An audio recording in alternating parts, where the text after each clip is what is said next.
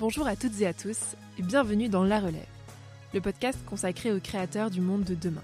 Je suis Elisa, sa fondatrice, et aujourd'hui je reçois Pauline Gilles du collectif EcoProd. Pauline accompagne les producteurs de cinéma, mais aussi les publicitaires, pour les aider à réduire l'impact social et écologique de leurs films. Avec conviction, elle nous montre qu'on peut continuer à raconter des histoires par le cinéma, et même les réécrire, tout en respectant l'humain et la planète. Au fil de la discussion, et avec une bonne humeur communicative, elle donne enfin de nombreuses clés pour rester déterminée, inspirée et accomplir ses objectifs. À la fin de l'épisode, n'hésitez pas à me partager ce qui vous a parlé ou touché dans son témoignage en commentant ou en m'envoyant un message sur le compte Instagram de la Relève Podcast. Et si l'épisode vous a plu, n'hésitez pas à mettre 5 étoiles sur Apple Podcast. Bonne écoute. Alors bonjour Pauline.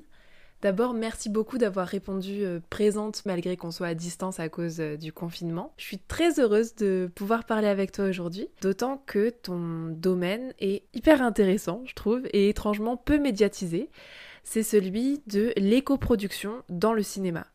Donc on va revenir plus en détail sur le mot, sur euh, ce qui se cache derrière, mais peut-être je peux te laisser te, bah, te présenter avec tes mots pour ceux qui nous écoutent, nous dire un peu Comment tu décrirais ton travail aujourd'hui et euh, bah, qu'est-ce qui t'a amené vers ce domaine-là? Euh, ben, D'abord, merci beaucoup Elisa euh, de m'avoir invitée. En tout cas, je suis ravie de pouvoir parler de tout ça avec toi et du coup avec ceux qui nous, nous écouteront. donc moi, je m'appelle Pauline Gilles. À la base, j'ai fait des études dans le cinéma, je suis technicienne. Donc j'ai fait un BTS audiovisuel en production. Après, j'ai fait une licence pro assistante de réalisation. Et en fait, à la suite de mes études, je suis montée sur Paris. Et c'est en commençant euh, à travailler dans le monde professionnel que je me suis rendu compte qu'en fait, peut-être qu'il y avait plein de choses qui correspondaient pas à moi, la vision du travail que j'avais. C'est-à-dire que le premier long métrage sur lequel j'ai travaillé, j'étais tellement contente parce que c'est un peu un rêve euh, quand tu veux faire du cinéma. Le premier long, c'est un truc dont on se rappelle, tout ça. Et puis j'ai vraiment été déçue en fait. Je suis redescendue fissa de mon petit nuage quand j'ai vu euh, le gaspillage, les privilèges que se permettaient euh, les acteurs, des choses qui moi, pour moi, étaient impensables de retrouver dans le cinéma parce que c'était un, milieu que que j'admirais énormément et que je voyais plein de rêveries, d'innovations, de personnes euh, euh, avec des, des, intérêts et des, idées communes et très fortes. Et au final, en fait, euh, pas du tout. Donc après est arrivé une période où j'ai remis mes ambitions de métier en question et je me suis dit mais est-ce que tu veux vraiment participer à ça? Parce que moi dans ma vie à côté j'avais énormément changé mes habitudes de vie, de manger, de consommer. Euh, et c'est vrai que me battre dans ma vie de tous les jours et puis devoir, entre guillemets, laisser tomber tout ça au travail, ben, c'était vraiment pas logique en fait pour moi. Et je me suis dit que je devais pas être la seule à, penser ça quand même. Et, et c'est comme ça en fait que j'ai, je me suis renseignée et que j'ai trouvé EcoProd, le collectif pour lequel je travaille aujourd'hui, euh, et cette démarche-là de, de l'éco-production. Donc je me suis lancée dans cette aventure-là de me dire euh, j'ai pas envie de seulement moi faire en sorte que ça change sur les projets où je travaille, mais qu'en fait ça devienne euh, la façon de travailler normalement pour tout le monde, quoi. Surtout qu'à côté, je voyais des industries qui, elles, étaient en train de faire leur transition énergétique et écologique. Et je me suis dit, mais le cinéma, pourquoi en fait on n'a pas été quasiment les premiers à faire ça, quoi? On est, une industrie qui rejoint tellement de, mini-industries à l'intérieur que je trouvais ça pas logique que l'idée ne nous est même pas venue. À nous d'abord euh, je dis nous parce que je m'inclus dedans un peu maintenant. Et maintenant je suis très contente de pouvoir dire que bah, il y en a au final on est pas mal à s'intéresser à ça. Il y a beaucoup de gens qui qui, ont envie de, de changer aussi euh, leur habitude de travail dans le milieu du cinéma quoi. Et ça c'est cool. Ouais carrément carrément et donc l'éco-production, euh, est-ce que est-ce que c'est nouveau déjà? Alors euh, ça fait pas longtemps que on en entend parler et que ça commence à faire ses preuves. Moi, le collectif pour lequel je travaille, ça fait quand même dix ans qu'il existe. Sauf que, comme ils me disaient mes collègues d'EcoProd au début, la plupart des gens, ils se demandaient, mais on, mais on, s'en fout, pourquoi vous nous parlez de tout ça? Et puis, au fur et à mesure des années, petit à petit, ben, le nom d'EcoProd a, a commencé à se faire une place, les techniciens en parlaient entre eux, et puis là, ça fait vraiment deux, trois ans que EcoProd est un peu devenu une référence en France et que les gens vraiment viennent nous voir, des grosses productions, des gros projets. Et on sent qu'il y a vraiment cette envie, que ce soit du public qui regarde les films, que des producteurs, des techniciens, des acteurs. C'est vraiment un combat commun là qui est en train de naître depuis quelques, quelques années, ouais. Ouais, donc ça correspond aussi à une demande du public. Ah ben complètement. Moi je pense que c'est comme euh, dans n'importe quelle autre industrie, celle de la nourriture, c'est pareil. Euh, si on veut vraiment que ça change, il faut arriver à consommer des, des œuvres qui, qui soient plus éthiques. Et je pense que oui, le spectateur fait attention à si ces œuvres sont éthiques ou pas. On le voit très bien euh, quand c'est le social qui parle avec Polanski, par exemple. C'est quelque chose qui peut naître là dans les prochains mois ou années à venir. Des gens qui vont pas aller voir un film parce que dans ce film-là, ils ont trop pollué, ils ont fait exploser je sais pas combien de voitures, euh, enfin des choses comme ça, et ça ressort en plus les, les, gaffes des producteurs, des acteurs, des actrices, des films, parce que les films, ça a jamais été autant médiatisé en fait. On n'a jamais vu autant de making-of de films. Avant, les gens, ils savaient pas comment ça se faisait, les films. Ils connaissaient pas les postes techniques sur un plateau de tournage. Alors que maintenant, la plupart des gens, en fait, ils, ont déjà vu des images d'un plateau. Ils, s'y intéressent, quoi. Et donc, comme on est hyper médiatisé, on se doit de profiter de ça pour montrer un exemple, en fait, et dire, ben, regardez, en fait, euh, c'est possible de changer ses habitudes Bien évidemment, c'est quelque chose qui est peut-être pas facile. On peut pas du jour au lendemain euh, et arrêter de fumer et arrêter de manger de la viande et arrêter d'acheter ses fringues chez Zara. Enfin, tout ça, c'est pas possible de le faire du jour au lendemain. On est des humains, on n'est pas des robots, quoi. Mais euh, faire les choses comme ça petit à petit, euh, on voit que ça commence vraiment à devenir une majorité des gens qui qui ont envie, en tout cas, de, de faire ces petits efforts petit à petit. Et il faut espérer que les petits efforts du début ben, donnent envie d'en faire des plus gros après euh, par la suite quoi. Ouais. Et à côté de ça, une grande partie de la production audiovisuelle aujourd'hui, elle se fait sur des plateformes de streaming, etc., comme euh, Netflix, euh, YouTube. Ouais. Est-ce que Netflix s'engage de ce côté-là en éco-production? Ben pour tout te dire, moi j'ai eu un rendez-vous avec Netflix. On a fait avec EcoPron un rendez-vous avec Netflix France dans leurs locaux. Euh, donc euh, ils sont oui, ils sont hyper alertes sur la question. Ils ont conscience du pouvoir qu'ils ont parce que pour le coup là on peut vraiment parler de pouvoir pour Netflix. C'est vraiment un truc de fou. Ils ont conscience à quel point ils ont créé un truc qui est énorme et qui a une influence euh, mondiale en fait. Hein. Et ils se rendent compte à quel point les récits et les histoires qu'ils partagent peuvent avoir un impact sur euh, la société dans laquelle est diffusée l'histoire ou le film qui, qui diffuse quoi. Ils ont voulu qu'on leur parle d'éco-production, ben pour eux les tournages pour pouvoir être plus vertueux sur les tournages, etc., etc. Mais ils nous ont parlé aussi de récits. Ils ont envie d'avoir des récits où euh, c'est pas forcément euh, des zombies tout le temps, euh, ou une fin du monde en mode de la guerre des mondes, ou des trucs comme ça. Ils ont vraiment envie d'avoir des récits qui, pour le coup, seraient plus positifs et euh, plus utopiques que dystopiques, en tout cas. Après, jusqu'où ils sont prêts à aller euh, Est-ce qu'ils suivent pas aussi une, mode? Franchement, Netflix, euh, je sais pas si c'est pas des milliards maintenant. Donc euh, c'est quand même énorme. YouTube encore, j'ai pas eu le temps de, de, de me rapprocher d'eux, mais j'ai très très très envie. Euh, je pense notamment à quand on regarde une vidéo sur YouTube qui n'a pas forcément besoin de l'image, euh, je sais pas, un podcast, une émission radio, quelque chose comme ça. On n'est pas obligé de la regarder en 1080p, quoi. Exactement. Tout ça, en fait, ça sert à rien. Euh, après YouTube, bien évidemment, eux, ils ont aucun intérêt à faire ça. Mais par contre, pour moi, ils devraient au moins sensibiliser. J'aimerais trop que sur YouTube, tu as ton compte YouTube et à côté, tu veux ou pas, c'est toi qui choisis, T'as un compteur carbone, quoi, en gros, qui te dit, ben, en gros, euh, cette vidéo, ça a dépensé tant de CO2, et ton compte carbone s'accumule au fur et à mesure des vidéos que tu regardes ou pas. Tu choisis d'activer ce compteur ou pas, et après, YouTube te compose de compenser ou pas derrière. Parce que de toute façon, on connaît les gens, on sait très bien qu'ils regarderont pas moins de films. C'est pas parce que tu vas leur mettre la tonne de CO2 qu'ils vont rejeter que les gens ils vont arrêter. Ça c'est sûr. Mais peut-être qu'ils vont se dire, ah ben cette vidéo pour éviter de moins polluer, je vais peut-être la regarder en une qualité plus basse. Euh, là peut-être que ce mois-ci je peux me le permettre et j'aimerais bien pouvoir compenser la pollution que j'ai faite en regardant des vidéos sur YouTube. Je pense qu'il faut commencer comme ça en tout cas, en sensibilisant de façon positive, en montrant que ils ont le choix. Mais en fait, tu sais, c'est une technique de je montre que tu as le choix, mais au final, tu vas choisir ce que moi je veux que tu choisisses. Et donc, du coup, tu auras fait ce que moi j'ai voulu que tu fasses de base. Mais en fait, c'est le, faire de façon douce et pacifique. Ça sert à rien je pense, d'obliger les gens parce que c'est un sujet, l'écologie, pour moi, qui est tellement de l'ordre du sensible, du cœur, de l'émotion et tout ça, que les gens, en fait, on n'arrivera jamais à les convaincre si on les touche pas personnellement. Ouais, c'est intéressant cette notion d'être euh, convaincu, parce que très souvent on entend sur l'écologie beaucoup de choses qui nous culpabilisent finalement, et je suis pas certaine que ce soit euh, la meilleure des solutions.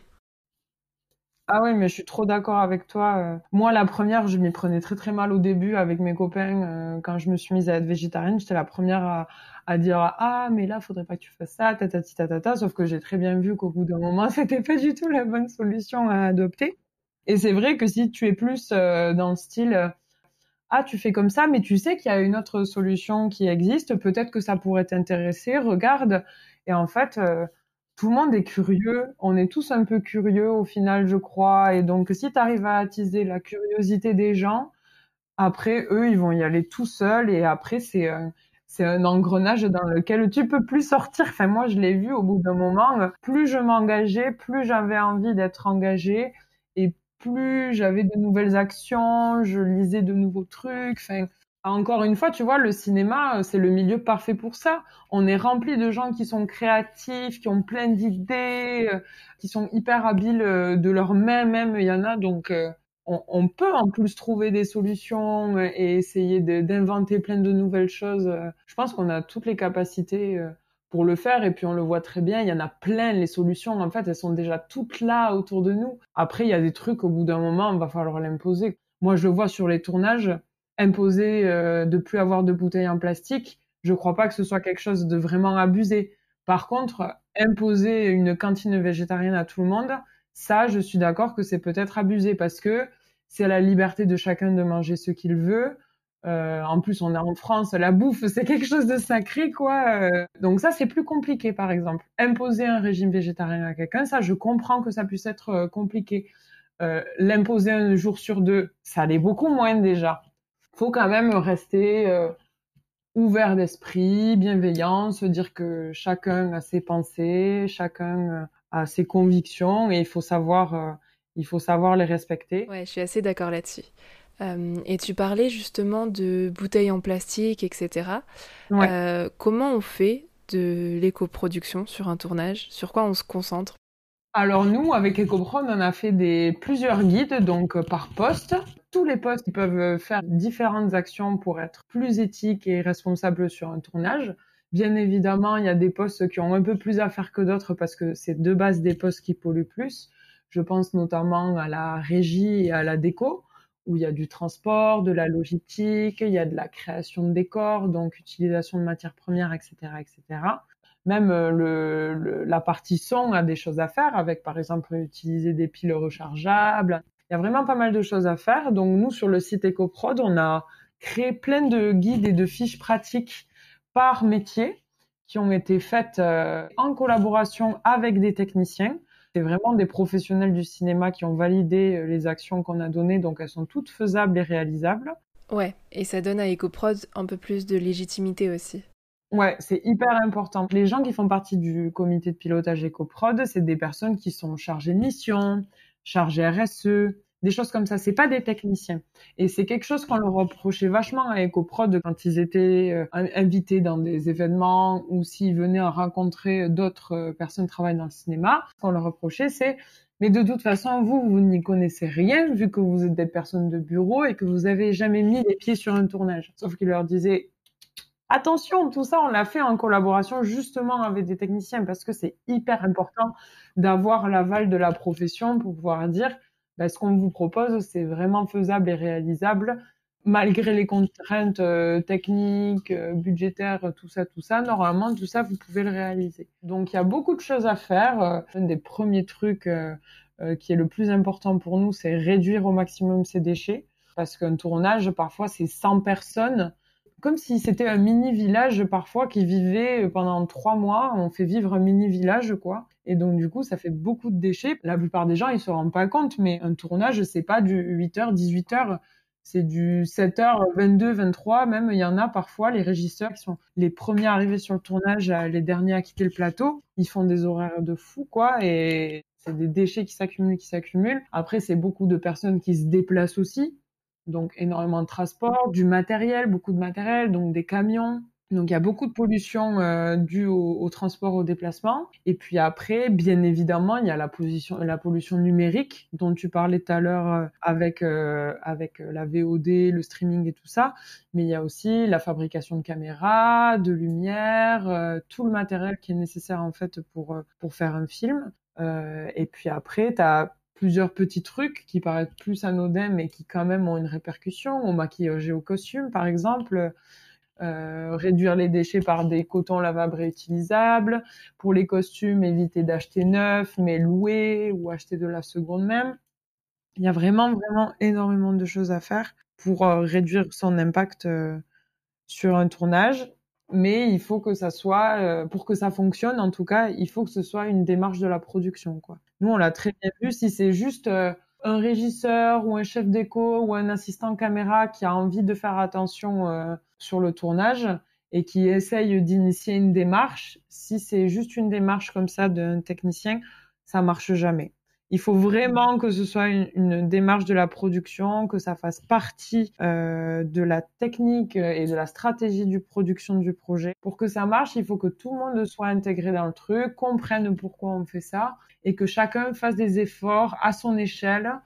C'est ça, parce que quand la démarche vient de toi, quand même, en général, euh, ça, elle a plus tendance à être durable dans le temps et à, à te convaincre euh, plus, plus profondément, quoi ben, on l'a très bien vu sur la série L'effondrement, à quel point ça nous a rassemblés les techniciens les uns envers les autres. Enfin, ça a vraiment créé euh, un, noyau euh, et, ça a donné un supplément d'âme au projet. Enfin, tu sentais que les gens étaient hyper contents de faire euh, ce tournage en éco-production parce que c'était hyper enrichissant pour eux ils étaient trop fiers de pouvoir dire euh, qu'ils avaient fait attention sur le tournage. C'était fou. Il y avait des gens, ils venaient me voir. Au début, je pense qu'ils voyaient pas à quel point euh, le résultat pouvait avoir des conséquences sur les gens et puis même autour dans la profession et tout. Et ces gens-là qui étaient un peu plus réticents au début, ça a été les premiers à venir me voir à la fin du tournage et à me dire tu sais, maintenant, chez moi, ben, je fais comme ça, je fais comme ceci. Ils avaient même changé leurs habitudes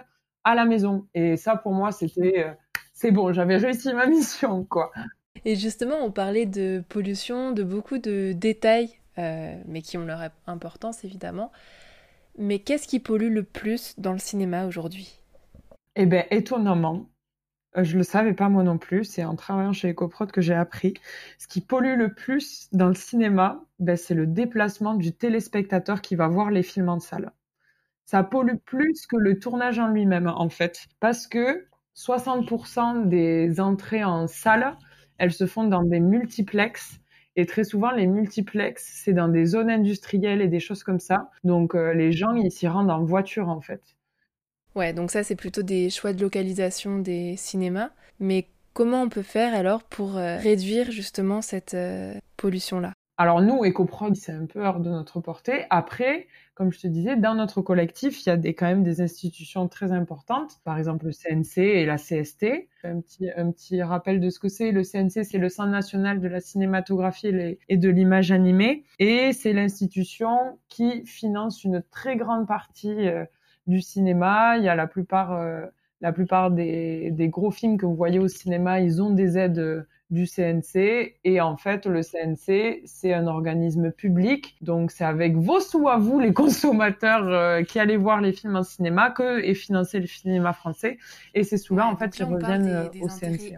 Et à mon avis, euh, pourquoi pas baisser un petit peu le prix du ticket du de cinéma si tu, tu prouves que tu es venu en transport en commun, tu vois? Je pense qu'il y a des petits trucs comme ça auxquels on pourrait réfléchir et qui pourraient être faisables, tu vois. Euh, donner un bonus euh, ou accumuler des points si tu viens en transport en commun pour, je sais pas, à la fin avoir une place de cinéma gratuite, tu vois. C'est comme, euh, pourquoi ils ont toujours pas fait des achats à popcorn lavables et réutilisables, tu vois? Mais ça parce que pareil, il y, a une économie derrière, parce que les salles de cinéma, elles ont un contrat avec telle entreprise qui fabrique les trucs de popcorn c'est ben, c'est politique quoi. Et nous, euh, tant que ça se règle pas politiquement parlant avec des nouvelles lois et des trucs comme ça, ben on peut pas le changer quoi.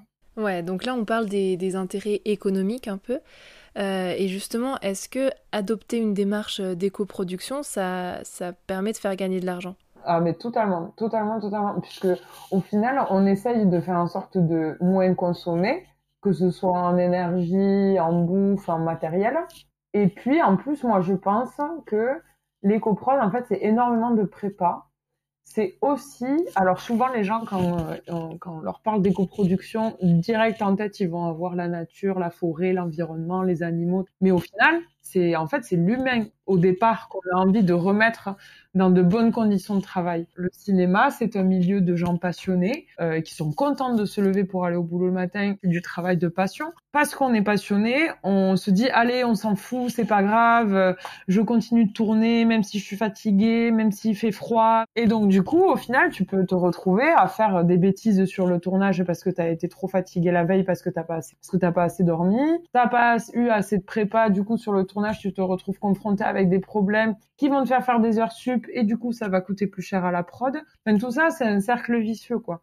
Et moi je pense qu'il faudrait qu'on revienne à des rythmes de travail beaucoup plus euh, raisonnés et raisonnables où on respecte voilà l'humain, où on lui laisse le temps de préparer son truc et à mon avis, de toute façon, même les professionnels te le diront, plus tu as temps de prépa, mieux ça se passe sur le tournage et ça c'est sûr. Pour moi, tu feras donc des économies parce que très souvent dans la peur et dans la rapidité, tu dois vite trouver une solution. Tu te dis bon ben tant pis, là je vais je vais mettre de l'argent. Sauf que si tu avais réfléchi avant, t'aurais pas t'aurais pas fait cette bêtise là et ça t'aurait pas fait dépenser des sous derrière pour pouvoir corriger ton erreur. Ouais, donc en vrai il y a pas mal d'arguments humains, économiques, comme tu viens de le dire, en faveur euh, de production euh, cinématographique plus durable. Mais donc c'est quoi aujourd'hui les obstacles qui restent et qui vous empêchent de vous démocratiser à fond? Ben, Très souvent, les barrières auxquelles on se trouve confronté, ben, c'est des barrières qui sont dues à, à des non-réflexions politiques. Par exemple, sur l'effondrement, nous, ça nous est arrivé de tourner en dehors de la région parisienne, du coup dans une région dont on n'est pas euh, résident, de demander à la collectivité locale de nous fournir euh, des poubelles de tri. Mais en fait, ils n'ont pas voulu nous fournir de poubelles de tri parce qu'on ne faisait pas partie euh, justement du territoire. J'ai été obligée moi, de ramener les poubelles chez moi pour pouvoir trier le compost. Mais logiquement, dans le code du travail, c'est interdit. Tu vas pas être payé pendant que tu vas faire tes heures sup chez toi à trier les poubelles. Parfois, on se retrouve euh, en fait confronté à des difficultés de il n'y a pas l'offre. Par exemple, euh, les camions, il n'existe pas de camions qui sont hors essence ou diesel. T'as que des camions essence et diesel. Donc, si tu as envie de moins polluer par tes transports, tu peux pas parce que la solution n'existe pas encore, en fait. Donc là, on est vraiment dans une période où il y a beaucoup de gens, euh, notamment des loueurs, qui sont en train d'essayer de trouver des alternatives et des solutions à des matériels qui sont trop polluants et qui vont devoir même bientôt être interdits. Et je pense notamment aux groupes électrogènes. Les groupes électrogènes, ça va être interdit dans certains endroits parce que pollution sonore euh, et de l'air. Mais les techniciens vous disent, ben, nous, on veut bien que vous nous interdisiez les groupes électrogènes. Mais c'est quoi l'alternative? Donc là, on est vraiment dans une période où il faut encourager les gens qui essayent de trouver des alternatives à tous ces trucs-là. Nous, je sais que là, avec EcoProd, on a entendu parler de, de quelqu'un qui aurait inventé des batteries sans lithium et recyclables. Donc ça, c'est vraiment, par exemple, le genre d'innovation qu'on pourrait réellement proposer et qui serait euh, applicable pour des producteurs, quoi. Et je sais que pour euh, pour trouver des alternatives et des solutions, ben parfois faut aller voir dans d'autres industries. Je pense notamment par exemple à la à la déco. Pour le salon des tournages cette année, on a créé un très grand stand euh, EcoProd où on montrait plein de solutions euh, sur l'éco-production. Et ce stand, il a été conçu de manière éco-responsable. Et donc, en fait, ils sont allés trouver des solutions dans d'autres euh, industries, notamment le BTP. Et en fait, par exemple, dans le BTP, ils ont des machines qui nettoient les pinceaux, qui recyclent l'eau euh, sale des pinceaux pour renettoyer avec des trucs exceptionnels en fait que nous on pourrait utiliser dans le cinéma. Tu vois ça, ça pourrait être les, les par exemple les studios, ils pourraient acheter ce genre de machines comme ça. Les décorateurs au studio, ils auraient de quoi nettoyer leurs pinceaux, des trucs comme ça. Mais voilà, il faut avoir le temps et l'envie d'aller chercher dans d'autres industries si par exemple on pourrait pas appliquer des trucs qu'ils ont dans notre métier. Quoi. Ouais, c'est ça. Faut ouvrir un peu ses horizons. Il y a souvent des choses euh, intéressantes à aller chercher ailleurs aussi. Voilà, exactement. et donc, tu as parlé des obstacles liés à la politique, liés à l'offre. Ouais. Et globalement, est-ce qu'il y a encore des résistants dans le milieu du cinéma qui comprennent pas la démarche, qui trouvent que c'est une perte de temps, d'argent? Je pense que maintenant tout le monde a compris que l'écologie c'est quelque chose d'important. Et en fait, si maintenant tu te retrouves à dire un truc du style euh, moi j'en ai rien à foutre, euh, je vais prendre mon humeur et puis euh, je vais aller bouffer mon gros steak de bœuf dans ma baignoire, les gens vont un peu te regarder mal et t'as pas trop intérêt en tout cas à dire ça. Et je pense que les producteurs ils l'ont très bien compris, qu'ils n'ont pas intérêt de se donner ce genre d'image. pour, pour rien cacher, moi, les dernières personnes qui sont venues me voir avant le confinement et tout pour que je fasse des rendez-vous avec eux, ben, la plupart du temps, c'était des très très grosses enseignes de haute couture euh, ou des grosses enseignes qui font de la publicité.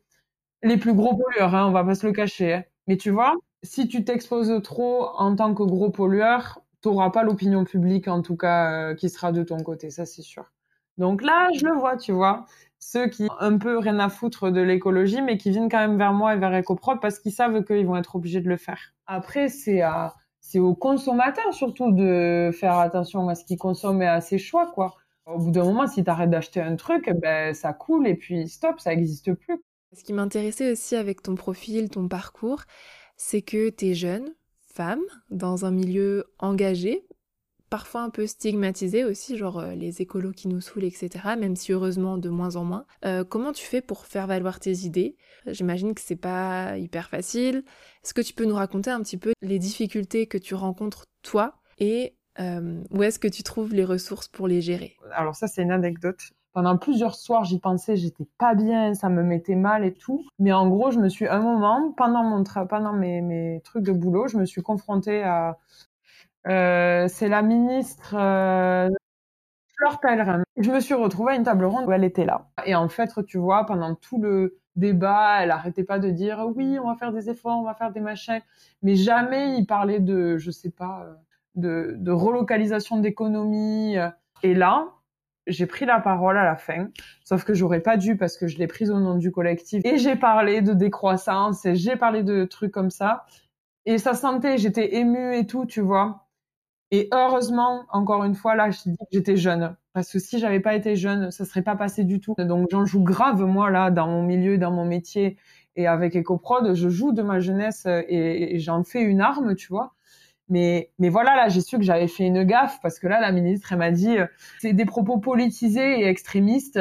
Et donc, du coup, ça, tu vois, je me suis confrontée plusieurs fois dans mon travail à des situations comme ça où, en fait, j'avais des idées qui étaient très, très ancrées, peut-être euh, extrémistes comme un peu le pensait la ministre, comme elle veut. Mais moi, euh, EcoProd, c'est tellement tout est relié, c'est politique, c'est économique, c'est social, et donc ça m'est arrivé parfois de me mettre dans des situations où je me suis dit ou la Pauline, tu ferais mieux peut-être de plus trop ouvrir ta bouche. Ouais, alors comme la ministre l'a fait, on peut parfois, j'imagine, te trouver trop idéaliste. Euh, est-ce que ça dessert pas le projet que tu défends, justement, qu'on te trouve naïve? Parce que dans ces cas-là, on se dit, bon, bah, ce qu'elle défend, c'est sûrement pas réalisable de toute façon. Moi, je parais naïve aux yeux de gens que j'arrive pas à toucher et, et qui sont pas sensibles à ce que je dis. Eux, je leur parais naïve. Par contre, tu vois, quand il s'est passé ce truc-là avec la ministre, il y a des gens qui sont venus me voir à la fin et qui m'ont dit merci. j'ai quand même des gens qui sont venus me voir pour me dire ça. Et là, ça m'a rassurée. Je me suis dit, oh, putain, euh, en fait, ça va. Je suis pas, je suis pas une folle qui pense à des trucs qui sont irréalisables.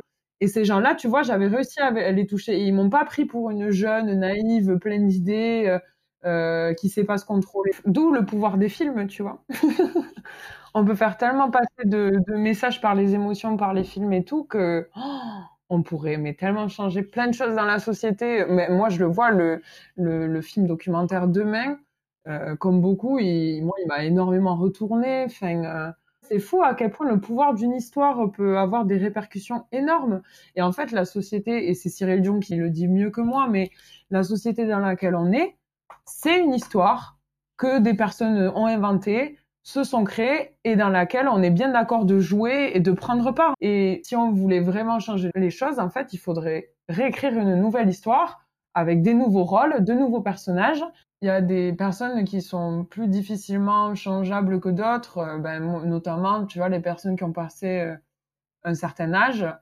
Euh, ben, c'est plus compliqué là de d'essayer de changer leur point de vue. Ça d'ailleurs c'est ma hantise de plus vieillir, plus euh, plus être fermé d'esprit, tu vois. Mais en fait, c'est juste une question d'ouverture d'esprit. Euh, faut arriver à rendre les gens curieux, à faire en sorte qu'ils s'intéressent au truc, que ça les touche par leur expérience, parce qu'ils auront peut-être vécu un truc qui va les rapprocher de ça, du coup ça va les toucher, du coup ils vont s'y intéresser.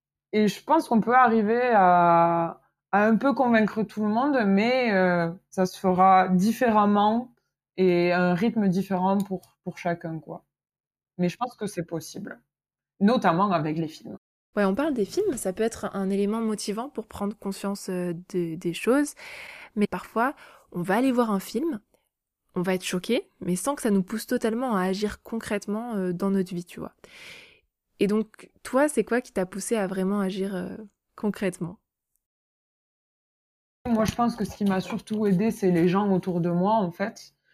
Euh, par exemple, quand j'ai voulu vraiment euh, m'impliquer très très fort euh, dans une démarche de, zéro déchet, de réduction de consommation et tout et tout, ben, j'étais en coloc et, le fait qu'on se pousse les uns les autres et qu'on se motive les uns les autres à faire ça, ça m'a vachement aidé. Je comprends très bien que quelqu'un qui habite tout seul et qui vit tout seul et qui a envie peut-être de commencer une démarche au début, ça soit moins facile, mais parce que il a personne pour l'aider à côté.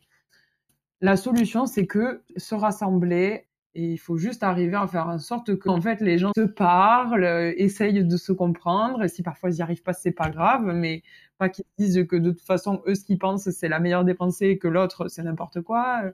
Mais j'ai l'impression quand même que, euh, en très peu d'années, là, euh, tous ces mots bienveillance, tout ça, tout ça, on, entend, on les entendait pas trop. Et puis là, j'ai l'impression que c'est des mots qui ressortent vachement. Même le discours sur l'écologie, c'est vieux de plus de 40 ans maintenant.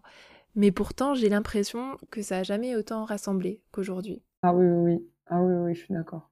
Maintenant, il faut arriver à amener ce sujet-là à des, à des endroits où on s'y intéressait peut-être pas forcément encore, quoi. C'est une autre, c'est un autre problème parce que ces endroits-là, ils ont tellement des problèmes beaucoup plus compliqués que juste l'écologie, tu vois. je pense notamment, tu vois, aux zones difficiles où euh, où euh, bah, tu as des gens qui savent même pas comment ils vont bouffer le lendemain, tu vas pas les faire chier à euh, bah, trier correctement vos dossiers, quoi. On est d'accord. Il y a des gens, pour moi, euh, ils ont pas à faire autant d'efforts que moi, je dois en faire, parce que moi, je peux me permettre de prendre plus de temps à faire mes courses, parce qu'il faut que j'aille chez le primeur, chez le machin et tout. Mais il y en a, en fait, ils peuvent juste pas, parce que le soir, ils rentrent en 23 heures, ils doivent s'occuper de je sais pas combien de gosses. Oui, moi, je pense que je dois plus faire que certaines personnes. Et il y a des gens, à mon avis, ils ont, ils ont pas conscience qu'ils doivent plus faire que d'autres. Ouais, d'où l'importance de la sensibilisation euh, avant la culpabilisation finalement.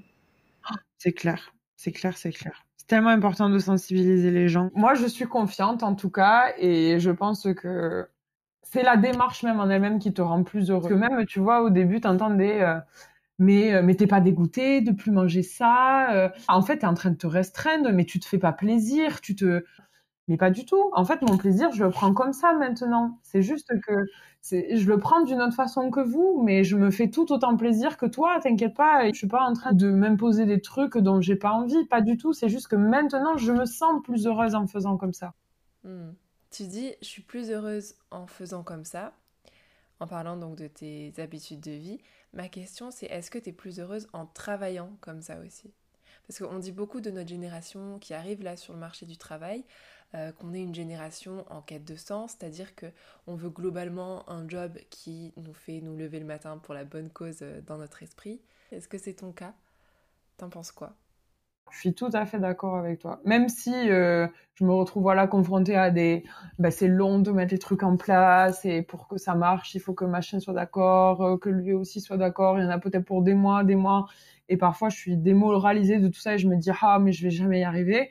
Et en fait, le matin, quand je me lève, je dis allez, c'est reparti pour une journée. On va essayer de faire en sorte que tout ça change. Et, et en fait, moi maintenant, c'est ça qui m'anime. Je serais pas heureuse, je pense, si je si je me battais pas euh, au jour le jour à faire en sorte que ça change. Et parfois je me dis mais c'est ultra égoïste Pauline. Pourquoi toi tu aurais raison? Il y a ce truc là de légitimité, je pense qui est qui est aussi dû à mon expérience, mon âge et tout. Mais ouais, parfois je me disais mais oh, d'où tu te permets?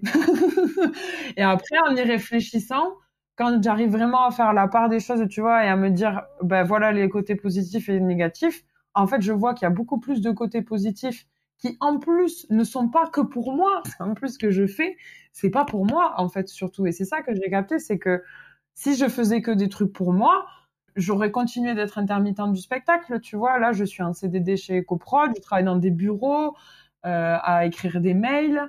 Enfin, c'est vraiment pas moi euh, ce à quoi j'aspire au début. Moi, je voulais être sur le terrain, être assistante réelle et tout. Et au final, je trouve que ça donne beaucoup plus de sens, mais parce qu'aussi, je fais un truc qui a des répercussions, pas que pour moi, mais pour tous les gens autour de moi. Moi, je le vois euh, à chaque fois que je vais faire des interventions dans des écoles. Euh, là, j'en ai fait une intervention euh, pendant le confinement à, l'école de commerce. Et franchement, quand les élèves ils te disent tu nous as remotivés parce qu'on croyait que c'était perdu et que tout ça c'était un peu vain, ben là, je me suis dit oh, ok, bon ben oui, ça sert à quelque chose que tu fais, Pauline. Vas-y, continue. Et c'est ça qui me redonne du, boost au moral, quoi. En fait, s'il n'y avait pas les gens, je pourrais pas faire le boulot que je fais maintenant, quoi, en fait. Il faut que tout le monde se rende compte de ça aussi, que s'il n'y avait pas les autres, les gens autour d'eux. Euh. Ouais. Donc, on parlait des autres qui sont à la fois un moteur pour toi et un enrichissement, on peut dire. Je voulais revenir sur euh, l'éco-prod, les autres à l'étranger. Ils font comment pour, euh, pour faire euh, de l'éco-prod justement. J'ai vu que c'était les Américains qui s'en sortaient le mieux et j'ai trouvé ça étonnant vu euh, la, réputation qu'ils ont euh, bah, en termes d'écologie. En fait, si tu veux, aux États-Unis, Hollywood, c'est tellement une énorme industrie qu'ils ont des taxes et des trucs comme ça s'ils polluent trop. Et du coup, eux, l'éco-production, ça, pour le coup, ça leur fait faire mais tellement des économies, mais vraiment, c'est des économies de l'ordre de centaines de milliers de dollars à chaque fois. Mais parce qu'ils tournent tout en studio quasiment. Donc là, là, tu as l'éco-prod, c'est hyper répandu. Tu as des collectifs, tu as, des entreprises et les studios qui ont leur propre éco-manager et tout, machin, machin. Mais c'est parce que ça fait faire des réelles économies à l'industrie et que s'ils polluent trop, ils sont taxés et tout ça, tout ça. Euh, après, en Europe, nous, EcoProd, on fait partie d'un réseau européen qui s'appelle le Green Screen Interreg. Et euh, le but, c'est d'échanger entre les pays sur, euh, ben voilà, les actions. Peut-être que voilà, il y a des innovations techniques qui se font dans un pays et qui peuvent être euh, amenées dans un autre pays.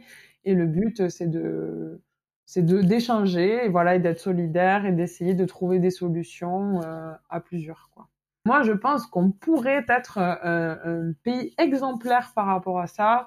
Un des premiers, je sais pas moi par exemple, à, à donner des vrais bonus ou des malus aux films qui polluent trop, à faire des films qui parlent d'écologie euh, de façon positive et qui proposent des solutions euh, de façon positive. Mhm. ça crée tout un écosystème d'entreprises autour de l'éco-production. Ouais, Ouais, ouais, ouais. Ben, il y a, alors j'ai plusieurs exemples à te citer. Il y a des régisseurs qui ont créé une entreprise qui s'appelle Sequoia Éco-Tournage. Eux, ils font vraiment que de la prestation de tournage écologique. C'est deux régisseurs qui te créent toute une stratégie euh, d'éco-tournage pour ton projet. Et puis après, il y a un éco-manager de chez eux qui vient sur le plateau, qui s'occupe du tri des déchets, des poubelles, euh, du reporting et tout et tout. Et à la fin, ils te font un bilan. Euh, après, tu as, ben, tous les loueurs et les fournisseurs qui sont en train d'essayer de trouver des matériaux. Euh, ben, par exemple, les, les, loueurs de régie qui louent des gobelets lavables et réutilisables, des machines à laver les gobelets, les fontaines à eau, plein de trucs comme ça, quoi. Donc ouais, on le voit, il y a plein de petites entreprises qui se montent, tout ce qui est maquillage bio, vegan et tout ça. Donc ouais, il y a, une économie là qui est en train de se créer et j'espère que notre économie, on va la basculer un peu, enfin une grosse partie va être basculée euh, plus éthique et plus circulaire. Là, en ce moment, on est dans une période vraiment charnière où il y a tout qui est en train de se réfléchir. Le CNC vient d'avoir un nouveau président qui veut euh, prendre en compte l'écologie dans les tournages. Donc, ils font une, ils revoient en ce moment les aides et ils veulent intégrer des critères écologiques. Mais en tout cas, là, c'est sûr, il va y avoir plein de nouvelles choses qui vont être obligatoires et j'en suis trop contente, euh, notamment pour tout ce qui est plastique et déchets, quoi. Euh, par exemple, là, la mairie de Paris, elle va interdire le plastique à usage unique sur les tournages. Elle va interdire les groupes électrogènes. Après, il va falloir continuer à travailler sur euh, des nouveaux fournisseurs, des nouvelles innovations techniques, des choses comme ça. Et franchement, l'envie, elle est là. Et l'écologie, c'est juste vivre normalement. Enfin, la nature, enfin, je sais pas, tu vois ce que je veux dire. Parfois, on se casse la tête à mettre des mots sur des trucs. Euh, et en fait, les mots, ils faussent complètement. Euh... Ouais, il y a des mots qui sont tellement repris par tout le monde dans des contextes totalement différents que c'est difficile de leur donner une définition avec laquelle tout le monde est d'accord à la fin, quoi. J'aimerais bien qu'on finisse en parlant de films, de livres, de personnes qui t'ont inspiré ou qui t'aident à trouver de l'inspiration au quotidien. Ah, j'ai des chaînes YouTube. J'ai une chaîne YouTube que j'adore et je trouve qu'il nous apprend plein de choses, que ce soit euh, sur l'humain, l'écologie, la science, euh, l'histoire, la culture. C'est Dirty Biology, ça s'appelle.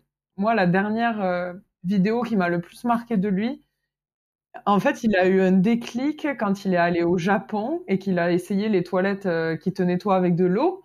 Il s'est dit, mais pourquoi nous, on n'a pas ça? Et pourquoi nous, on a du papier toilette? Et en fait, la question qu'il a réussi à soulever avec ça, c'était le fait que la société se crée par sa culture. Et je trouvais ça trop cool. Et euh, il y a un exemple que je trouve vraiment trop génial, que j'ai vachement retenu de la vidéo. C'est qu'il y, a des, y a des solutions qui existent dans d'autres pays. Euh, des solutions qui font que ou tu gagnes plus de temps ou plus de d'argent ou des trucs comme ça, tu vois, qu'on n'a pas voulu adopter nous parce que c'est culturel en fait. Typiquement, euh, le truc de la brouette, ça m'a marqué cet exemple. Euh, la brouette euh, telle qu'on la connaît, c'est qu'on porte 50% du poids et la brouette porte les 50 autres du poids. Sauf qu'en en fait, en Asie, depuis des siècles déjà, ils ont une solution où en fait tu, portes 0% du poids. C'est une grosse roue sur laquelle ils ont posé un socle et en fait tu fais tourner la roue, enfin tu pousses la roue et, ça se déplace tout seul. Je sais pas si tu vois, je sais pas si c'est clair. Et en fait on n'a pas adopté cette solution parce que euh, nous dans notre culture l'homme il doit être fort, euh, il doit pouvoir porter des trucs et tout machin. Alors que dans la culture asiatique, il n'y a pas forcément cette chose-là. Du coup, eux, ils ont inventé une brouette ben, qui porte tout. Et nous, on n'a pas adopté cette solution-là, même si elle est mieux parce que c'est culturel. Tu vois ce que je veux dire? Et, je, trouve ça hyper intéressant. Et du coup, ça peut t'apporter plein de réponses à des questions que tu te poses de pourquoi eux, ils pensent comme ça là-bas et pourquoi nous, on pense comme ça. Ouais, encore une fois, on revient à l'idée de s'inspirer de ce qui se passe ailleurs, autour, d'être curieux, quoi. C'est ça. Ben, pour... C'est rigolo que tu, tu dis ça parce que je, fais un peu ma pub. J'ai un collectif avec des copains, on s'appelle Curieux. On fait des films, on fait des ciné-concerts aussi, on fait des concerts de musique de film, de jeux vidéo et tout. Et nous, c'est notre leitmotiv, quoi, la curiosité. Euh, la qualité que j'ai le plus envie de garder tout au long de ma vie, quoi, euh, c'est la curiosité. Et c'est le truc que les gens perdent le plus euh, au fil de l'âge, malheureusement. Si on a envie de s'enrichir et d'apprendre de nouvelles choses et d'évoluer, ben, c'est en écoutant l'expérience euh, des autres, quoi, et en s'ouvrant à des choses euh, qui nous sont inconnues et, qui nous rendent curieux. Moi, je regarde beaucoup les gens, mais parce que j'adore les gens, du coup, j'observe beaucoup, euh, parce que je trouve qu'on en apprend beaucoup rien qu'en observant les gens dans leur comportement et tout. Tu sais, parfois, je me fais presque des, des, des petits, des petits défis où je me dis, allez, vas-y, lui, il fait la gueule depuis tout à l'heure, tu vas essayer de faire en sorte qu'à la fin du trajet, il fasse plus la gueule, tu vois, des trucs comme ça te retrouves à discuter avec des gens, mais parce que juste tu as eu un échange de sourires, quoi. Et très souvent, on m'a dit, eh ben c'est rare, hein, vous savez, qu'on discute avec les gens comme ça. voilà, donc conseil de Pauline, allez parler aux gens qui vous regardent de travers, euh, ou qui vous regardent pas du tout d'ailleurs, dans le métro. Sauf si, évidemment, ils ont l'air de psychopathes. Quelle merveilleuse conclusion pour cet épisode. en tout cas, euh, merci beaucoup Pauline pour ta bonne humeur. C'était hyper chouette. Oui, tu vois, ça m'a redonné le smile là direct. Euh, merci à toi de m'avoir euh, donné cette opportunité de pouvoir m'exprimer et dire tout ça. J'espère que ça touchera des gens. Voilà. Un grand merci à Pauline d'avoir partagé sa passion et ses ambitions. Toutes les informations, notamment le site d'EcoProd, sont en barre d'infos et sous la publication dédiée sur le compte Instagram de la Relève Podcast. N'hésitez pas à me dire ce qui vous a touché, plu ou moins plu, en laissant un commentaire sur Apple Podcast ou en taguant la Relève Podcast sur Instagram. En tout cas, je vous remercie pour votre écoute et on se retrouve dans 15 jours pour une toute nouvelle histoire.